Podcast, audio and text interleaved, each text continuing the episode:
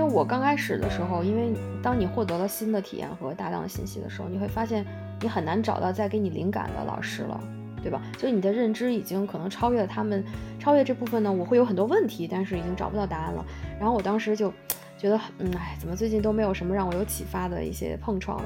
但是当你放掉这颗一定要找到答案的心的时候，你会发现特别神奇，你的生活中会突然出现了一篇文章或者一本书的推荐，这个书里刚好某一个章节就会给了你一些解答，你就会发现宇宙呢就一定会给你放来这种解答你问题最当下最好的一个创造这个条件。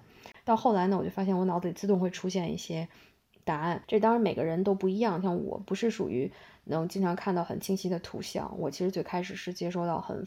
很复杂的信息，这个露露知道。然后，但是我最近也开始看到更清晰的图像，就是有的人是先看到图像，有人是先接收到信息，有的人呢，他只是一个直觉。很多人，我们现在的人就是总是忽略掉自己的这个直觉，然后总是想用一种逻辑或者语言体系去解释一件事情。为什么大家总是在强调逻辑这件事情？就是因为一旦符合逻辑，大家就会觉得踏实，就觉得这个事情就好像。嗯，更扎实，不容易被推翻，对吗？但是你们要知道，科学的发展就是不断的把我们认为很扎实的东西，把它推翻重做，对吗？这社会才不断的进化，这是第一。而且很多上逻辑解释不通的人，就我们举个例子，就是气呃早些年出现的八九十年代的气功热的时候出现的很多特异功能人士，你从逻辑上怎么去解释？哎，一宁，你真的好厉害！我刚才。提出第一个问题的时候，你不是在讲吗？然后我在旁边记笔记，说这些是等一下可以聊的话题。其中第一个就是气功热。对，因为嗯，像我们就是说，你们所有的你的意识，我的意识，虽然大家远隔千万里哈，但是这个东西都会产生共振。有时候我在给我的个案做做就是疗愈的时候，就说的很多东西，说到最后我我都已经忘了它的存在了。我就觉得这话是我自己在对自己说。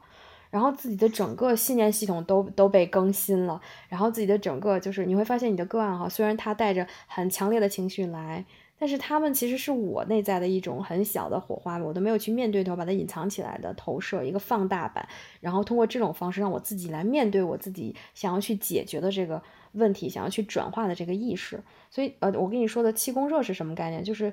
当时很多人只是追求一个身体上的健康，对吗？大家练功啊，或等等。但最后大家超越了这部分，练出了一些他们自己的所谓的功能，就他们看到了一些自己的意识体系所无法解释的问题。那么就会出现很多所谓的邪教，就是当你的信念系统跟你的体验没有完全匹配的时候，你就无法去解释我看到的、我感受到的东西它到底是什么。所以。嗯，佛教一直在讲，就是所有的神通都不抵业力，神通有可能会变成你修行路上的障碍，就是因为你看到东西，因为过于真实，你会把它特别的相信，你就认假为就是为真，你就觉得它才是真实的东西。但是其实往往这些有形有相的东西给你带来的，并不是真实的你自己的内在本质，所以大家就会卡的那个时间很久。因为我周围呃，路鬼只要有很多有神通的小伙伴，包括老师。能达到特别高的境界，不要去把这些东西过于当真的人是非常少的。所以气功热之所以后来发展成邪教且被有批判，包括被打压，最后很多老师和信徒都，你们也知道，看到很多报道都出现了一些骗财骗色或者等等的一些很违背所谓的人伦的东西，就是在于没有这个信念系统去作为支撑，大家都已经乱掉了。所以很多人都说啊，练不能瞎练气功，没老师带就会疯，就是这个道理。所以信念意识的意识的建立是非常非常重要的，但是为什么大家对于这个东西反而没有那么追求？就是因为它是一个形而上的东西，它不是能看得见、抓得着的，它它又不一定很符合逻辑，你明白吗？就它不在逻辑体系之内，它超越逻辑体系。它为什么说西方的所有的神学到最后都变成了哲学？就是我解释不了的东西，我都归在哲学里。我觉得宗教可能它有一个连贯性，那这个连贯性可能其实本身就是它宗教仪式跟宗教。哲学或者那个神性之间的一个巨大的落差，就是宗教本身是非常政治化的。就是我们去看宗教的仪式啊，或者他们聚集起来做的那些事情啊，比如说，当他跟国家合为一体之后，可能就比如像基督教为什么可以发展到现在全世界范围内都有这么大的势力，其实跟他早期的宗教跟政治系统跟军事系统的结合是有很大的关系的。那这个部分其实可能就是他需要把他那些神性的、哲学的、超越性的东西翻译成人可以听得懂的语言。然后用简单的仪式、粗暴的仪式，只有这样的方式，他才能够去，嗯，渗透那些可能这样讲不太好，就渗透那些所谓的，呃，在那个年代没有那么高的呃哲学素养的人民群众们，然后这个群众会越来越多，支持他的人也会越来越多，然后他才会变成这个样。但其实真正你说那些人里面有谁能够真正的去了解那个？宗教就任何一个宗教，其实我看来核心都差不多。就谁才能真正去了解到那个所谓的核心，其实超越我们现在的认知，超越我们现在的理性。它其实本身对于理性就是，它其实就是理性的另外一面。你只要转一下头，其实你就能理解。但是大家其实就是被框住了，我觉得可能也是。对，然后现在说到宗教，可能大家就会觉得说好可怕，然后就是。那种你知道，尤其在现在咱们大陆的环境，大家说到宗教都会觉得有一种就是邪教啊，然后或者那种在黑暗里面操作的那种那种感觉，对，然后神秘的东西、恐怖的东西。但事实上，我觉得它本身其实我们要去看到它真正里面的那个，其实跟现在我们讲的 New Age，我们讲的 New Paganism，其实没有什么太大区别，就它核心是一样的，只是语言跟话语，然后我们可能会更加的去。嗯，怎么讲？去解构那些所谓的表现的现实吧。我觉得这个跟人类整体的知识水平的提升，其实也是有很大关系的。就是因为现在人慢慢能理解这些东西了。是这样，就是宗教你会发现，所有的教义，你不管是咱们现在流传最久的，还是覆盖面最广的，你会发现他们里面其实都。不难看出有很多恐怖的东西在释放一些二元对立，就是非黑即白，非善即恶，对吧？还创造了一些什么地狱的概念。你现在不管是佛教还是天堂，呃，不是，还是那个基督教，都有地狱的这个概念，对吗？都有信主得永生，如果你不信就下地狱，没人能拯救你的这些释放恐惧的东西。那这些东西是来源于什么？为什么宗教还是？呃，你不能把它一竿子拍死，就是你仔细去阅读一些，你会发现里面是暗藏着真理的，也是暗藏的一些真的就是符合大道的东西，所以它才能流传这么久，它才能迷惑这么多人，这特别正常。就是你看现在打着宗教出出去骗财骗色的这些仁波切呀、佛教徒啊、禅宗师傅呀等等的这些道家师傅，他们本身并不是上来就是一个。穷奢极恶就是把我骗财骗色写在脸上，没有这样，他们他一定会包装自己，对吧？他一定包装自己是至善的，但是你想想。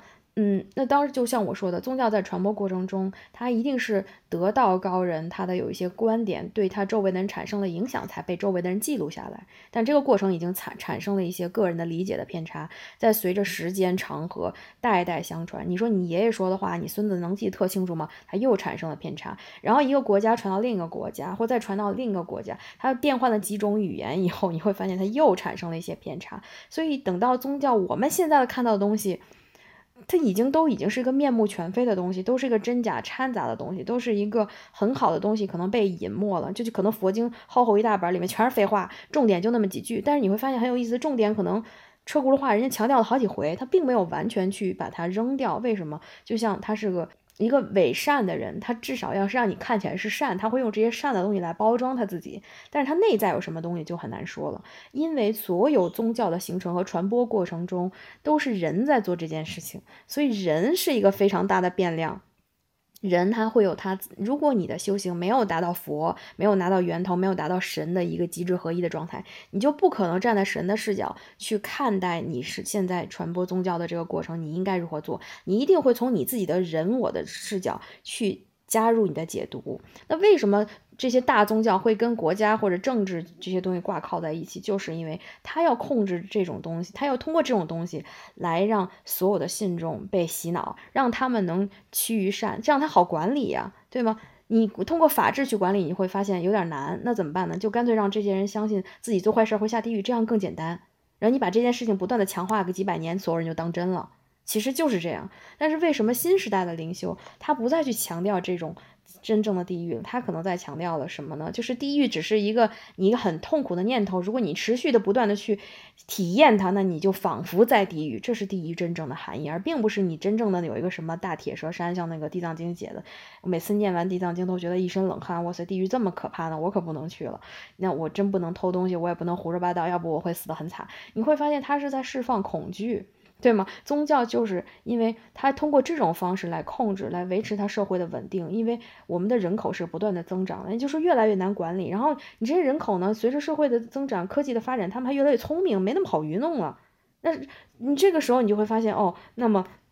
这些东西就要更加重要了。这些东西你会发现会不断的被强调、被政府、被东西去利用。然后这一旦被利用了，你就想想它里面的教义一定是不纯粹的，它一定会夹杂很多东西。但是很多人就说，那这个东西是不是就不好了？就应该是是糟糕的，是所谓的。嗯，佛陀说的那个五浊恶世啊，就是这些，就是末法时代呀，就不怎么就完全不行了。其实并不是这样，我们总说一句话，地狱往往是有去到天堂最近的出口。然后我们中国有句古话叫物极必反，我曾经写过一篇文章，就是你如果现在改变不了，那你就放轻松的去体验。当你到达极致，每个人一定都会改变这个东西，这是一个宇宙形成的一个必然趋势。就是你看量子力学把我们的每一个。嗯，分子就是现在已经不是我们小学那会儿学的一个分子和离子这么小了，对吗？它有更小的单位，对吗？还有量子或者更小的什么呃具体这些东西，你到最后发现它其实根本就不存在，它是一个空性的东西，它可能就是个正弦加逆弦的。为什么有这种波长的存在？就是因为它是变化的。那变化它一定有一个变化的趋势，对吧？它要么达到一个高点再衰落，要么达到个低点再反弹。所以我们不用替任何人着急，也不用替自己着急。就是非为什么说？要臣服于你的内在感受，臣服于你的生活发展的规律，臣服于整个社会发展的规律。也就是说，一切事物发生到现在的状态都是有它的必然性。如果有一个。人想去体验这个，那必然有一些人会配合他去体验这个。所以有的时候我们在我们的境遇当中，觉得我怎么是受害者，我被周围的人加害了，但其实只是他们配合你去演了这场戏，为了让你体验这个感受。当你觉得哎呀我不想体验的时候，你就会改变这个方式，换一种体验。这就是一种内在的冲动，这就是变化的驱动力。但是我觉得我们可能还是不得不强调，嗯，确实这个社会上面也是有些人，他可能那个痛苦是来自于社会的不公。就是从灵性的角度上面来讲，当然他可以离开那个状态，那个状态本身他是可以用另外一个角度去思考的。但是我觉得我本身，因为我本身其实，我觉得这个可能是我也想跟依林一直聊的一个事情，就是我自己在看我自己的时候，一方面我在灵性的角度其实非常认同刚才的那些呃观点，就是比如说我会觉得，呃，所有东西其实都是以我的意念。都是我意念投射出来的状态。那其实另一方面呢，因为我本身也在参与一些嗯社会工作，然后我也做一些，然后我自己做的研究探讨，比如说跟现在的学问本身也是关于可能社会公平、社会正义这方面的东西。但所以，我其实一方面又觉得说，呃，我们确实可能在现实的层面上面是需要去做出一些东西，然后去。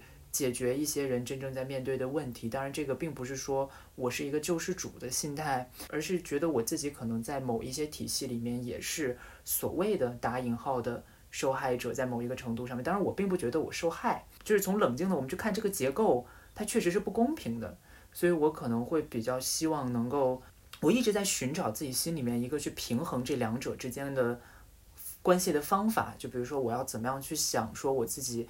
一方面灵性上面认可，觉得说其实每一个人你只要自己改变就好了。但是另一方面呢，我又觉得我们确实需要团结起来去呃想象一个可能更好的未来。就是如果我们现在出了事之后，我们再入世再回来去改变这个在结构之内的世界，让它变成一个可能更好的东西，或者更简单的一个做做法，就是给大家提供一个更多的更灵性的想象，更灵性的未来的可能性。就因为现在我们可能。在想象未来的时候，我们是大部分主流的社会文化，至少是不会允许我们去想象一个非常灵性的未来的。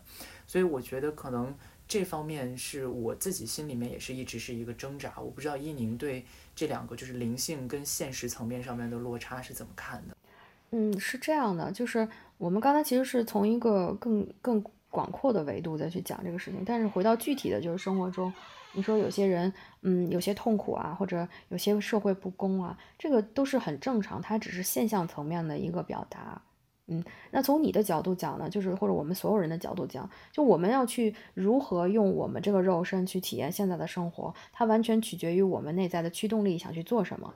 就举举个例子，你觉得社会上有很多不公，你愿意做出一些呃言论，发表一些言论，或者做出一些实际行动来帮助这种所谓的不公达到一种平衡，这是你的内在驱动力，是你的信念系统所。鼓舞你去做的一件事情。你在做这些事情的时候，你会非常有动力，对吗？嗯，这是非常非常好的，这没有需需要去否定它。就是，但是呢，我的意思就是说呢，我们从灵性的角度讲，就是所有人在自己此生去体验，哪怕是痛苦。你说为什么有些人他的脚本就是要体验贫穷呢？或者是要体验呃饥饿呢？那可能从他的角度讲，那就是他当下想要选择的一种体验，他不一定非要想去改变它。那如果你在这个过程中给了他一些助力，那么他们就可以丰富他的体验。从灵魂的角度讲是没有。优劣也没有对错，也没有好坏。你会发现很多人在转世的过程中呢，有的人就是，嗯，你会发现他大起大落，他这辈子可能就体验了权贵，下一辈子就体验被饿死的灾民，过一辈子又去体验了一个什么激进的战争分子，然后下一世他又体验了一个和平主义。就是很多时候灵魂在选择体验的时候，他也是非常的。有随机性，但是也有他自己的喜好，也有他自己的内在驱动和波动去如何体验。所以我们在说的，就是说我要百分百的去尊重我的内在驱动力，我想干什么，我在做什么的时候，我是认可了某一类信念系统，那做这件事情我会达到一种自我满足或者自我价值的实现，我会非常舒服。那么对于别人，那他们怎么选择，我要尊重他们的选择。你会发现，假设我们现在要做慈善哈，我们要去帮助一些。可能都已经不温饱的人，有的时候咱们就会陷入挣扎。那你是授之以鱼还是授之以渔，对吗？我是给他直接给他东西，把他惯坏了呢，还是我教他一些方法？你说哪个更好，哪个更不好？这种东西，如果我们完全非常狭隘的去理解它，就是我们不能白给东西，我们一定要教他自给自足。但是有些对于在贫困，嗯，贫困线上，就他已经。都已经饿死了，或者要冻死了，这种时候你直接给他东西，不是能立马的替他解决问题吗？就很多时候这个东西它是没有一竿子一一条标准，它应该是什么样，不应该是什么样的。就像你说的，你觉得很多东西失去平衡的，很多东西是不公平的。但是你要知道，我们每个人的意识创造了我们的体验，那每个人的意识层面，你又如何去去权衡大家本质意识到底是不是所谓的公平的呢？就是因为他们可能意识有的很多穷人，他的意识就是很匮乏的。你给他灌输很多富足的观念，他不相信，他认为你这个是不对的，我是做不到的。我有一种自我否定是深深的扎根在我灵魂的深处，那那你是很难改变的，对吗？所以就说我们在去辅导别人的时候，一定要尊重别人对对方的内在流动。就像你，你就相当于。你在做一些你认为好的东西，但是你是把这些好的东西放在你的面前，然后别人呢，谁愿意来取谁就来取，这就是非常自由的状态。如果你现在拿一个你认为好的东西，要硬塞给某一个人。然后你觉得这是对他好，但他其实内在呢有很多他的小九九，他心想，哎呀，白来的东西我可以一直拿，等等，他会很高兴，他会很伪善，他可能隐藏了自己一部分贪婪和匮乏，他一直在接受你的馈赠。然后时间长了以后，你会觉得这个人怎么这样啊，对吗？你会发现我们生活中有很多这种，你老想寻得极致平衡，但是你永远都在这个当中感觉到不平衡。我们如果想想要追求某一种极致的体验，但会往往会发现很难达到那个极致，或者做不到那个极致。为什么？就在于你的。我当我们的维度如果只看到现象层面，只看到你眼前能看到的事实，或者只能感觉到很就是某种直觉层面对方的一些大概的行为模式，你如果不能深入的去感知它的话，那我们做的东西真的就会非常的有限。所以灵性，我认为它是所有一切事物发展、社会发展的一个，哪怕我们在有生之年看不到它中国的或者是全世界变成一个零星的社会，但是你要知道，所有灵魂内在的这种冲动是永远不会被压抑的，就像你，你。特别想去帮助一些人，或者特别想把一些好的东西给予别人，特别想寻得一种公平，其实都是你一种灵魂内在对于至善，或者说对于神性的一种表达。那那其他的人也一样，即使他现在在作恶，即使他现在在杀人，你要知道这些人内在他也有他的一种对于爱或者对于极致的一种表达，但是他的表达方式在我们看来好像是错的，但是其实也是他的一种体验。你就会发现很多人在转世当中这辈子。我体验我杀你，下辈子你杀我，这种是非常正常的，就大家都愿意换角色去体验，在冲突的两面。所以地球的体验，在我们的宇宙当中是非常珍贵的，它是一个二元性极强的综合体。我们所有在地球上的人都会不断的在冲突当中进化。我一直以来其实还蛮认可，就比如 New Age 的一些想法的，所以我本身一直觉得意识可以决定你周围的状况。对于我自己周围的人际关系，我是一个相对来说还是比较，我觉得可能是比较看得开、比较冷淡的人吧。就其实我没有什么特别执着的要去对某些事情、某些人、某些关系。所以我一开始一直觉得自己是一个特别不人的人，就特别不像人的人。但是后来我刚才听伊宁讲完之后，我又去反思了一下，说自己为什么要去这么执着的去做。其实我现在也并不觉得我做这件事情多执着，可是我觉得这个是我在我这一生里面能做的范围里面，相对来说已经算是相当做的相当执着的一件事了，就是一直在呃这个领域，然后。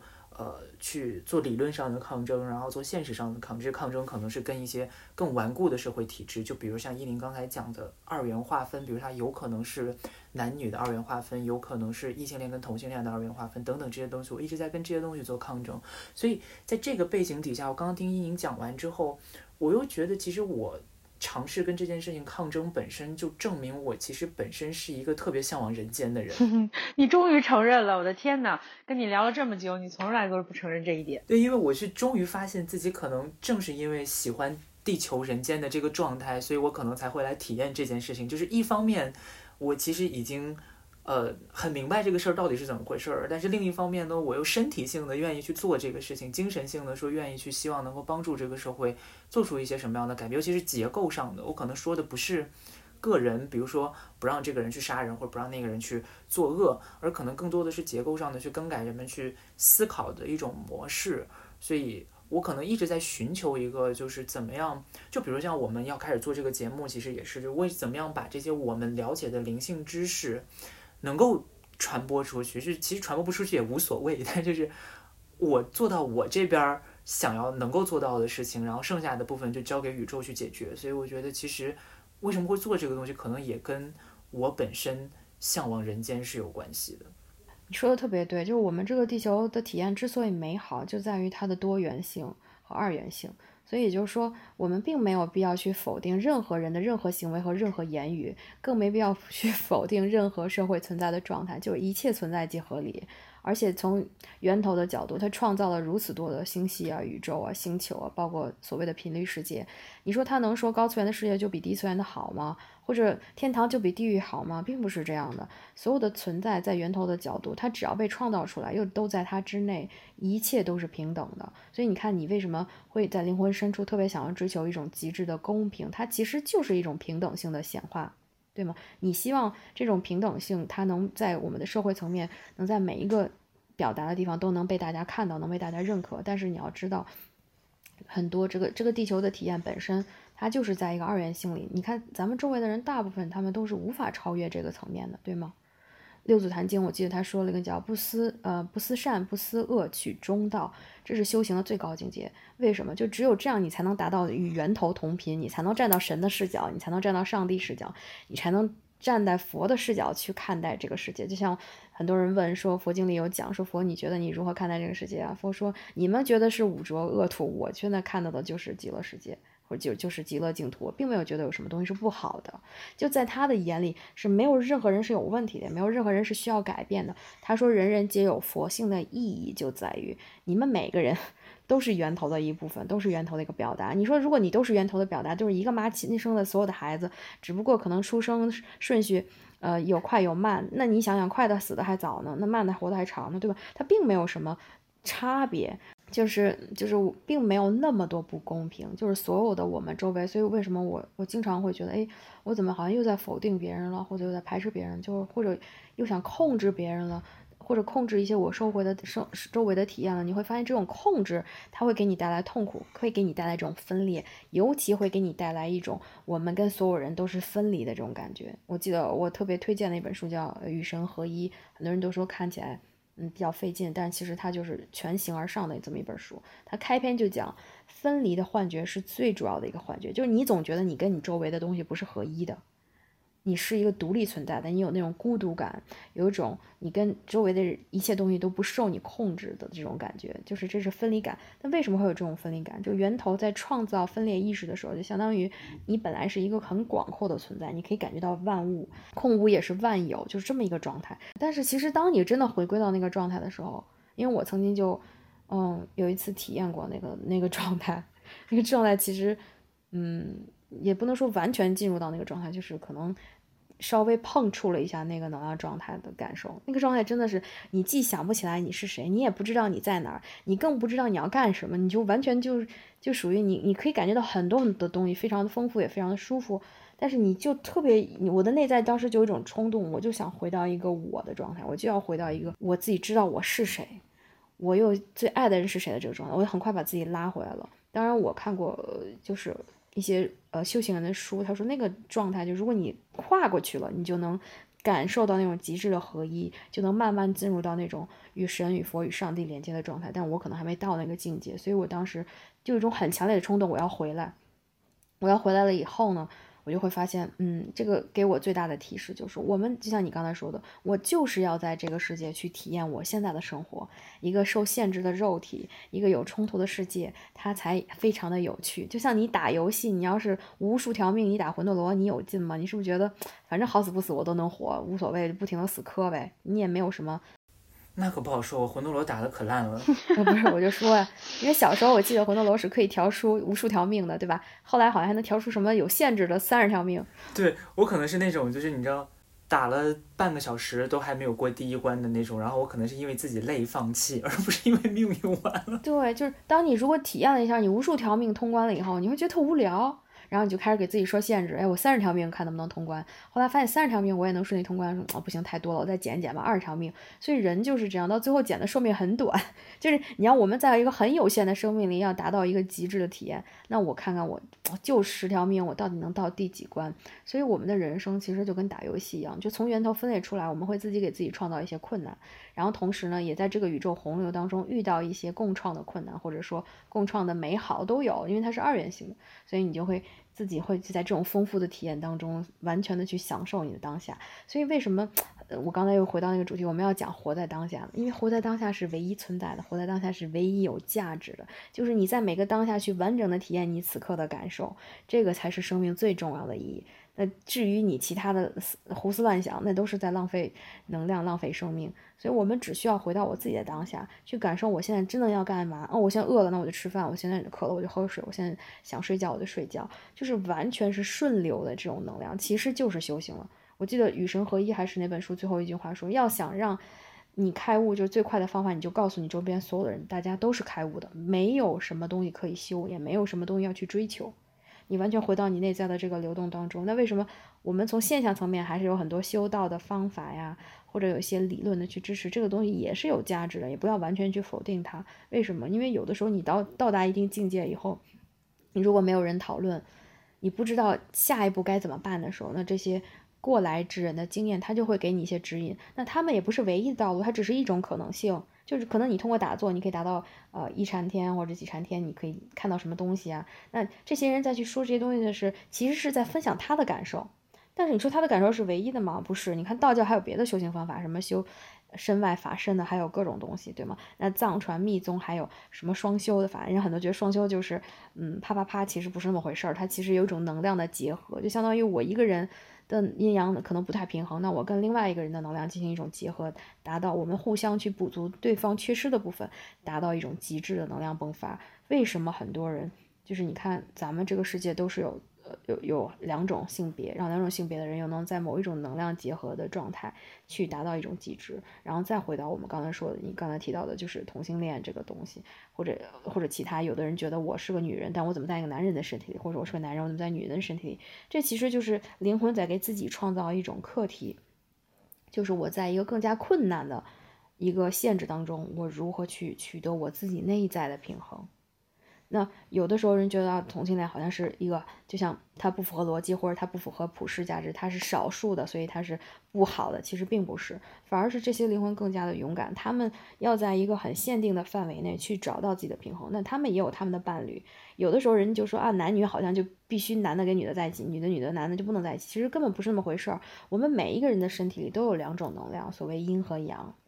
那你看有些有些男生，嗯，就非常的。呃，比女生还要体贴，比女生还要细腻。有些女生比男生还要粗糙，那为什么？他就是我们不要用性别这种非常表象的东西。露露，他在说咱俩，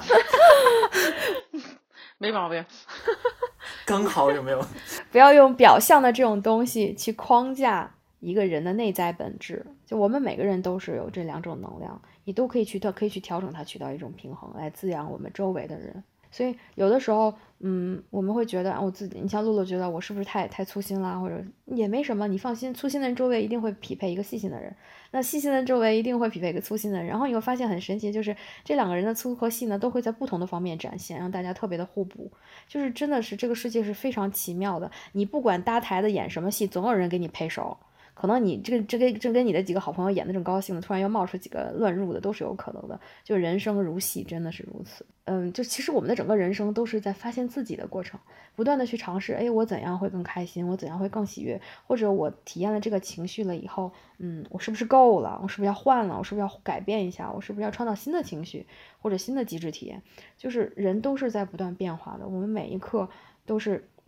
有一个所谓的律动的，都是有一个能量状况的转化，所以要要去跟随这个能量去，因为你不要觉得你的这个内在冲动，它好像只是来源于你的小我，不是的，我们每个人都跟源头紧密的连接在一起，只是你有时候没有意识到。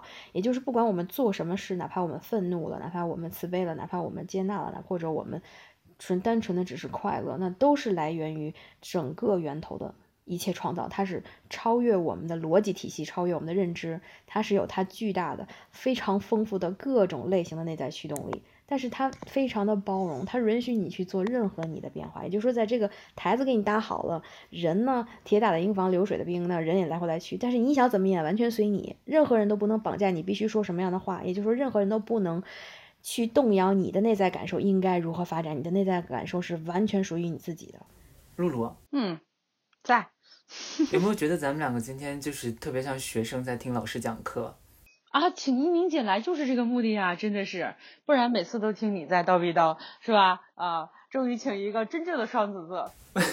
为什么为什么一定要创造冲突呢？我们刚刚聊完，真的是，你看这不是好学生。没有啊，我我个人并不赞同说冲突它不是好事。有的时候就像我们情侣之间吵架是一样的，就是伴侣啊或者朋友啊，你一定要碰撞。碰撞出来之后，你会发现，哎，好像不是说光是有冲突的这个暴力或者血腥或者辱骂或者等等负面的，它披露出来的更多是背后的礼物。我我总是觉得说背后的礼物更值得我们去思考。也许是因为一些原因，你们积压了很久。当然，但是那你想要一个是包装的很漂亮、很让你很舒服的礼物，还是一个就是长满刺儿的礼物呢？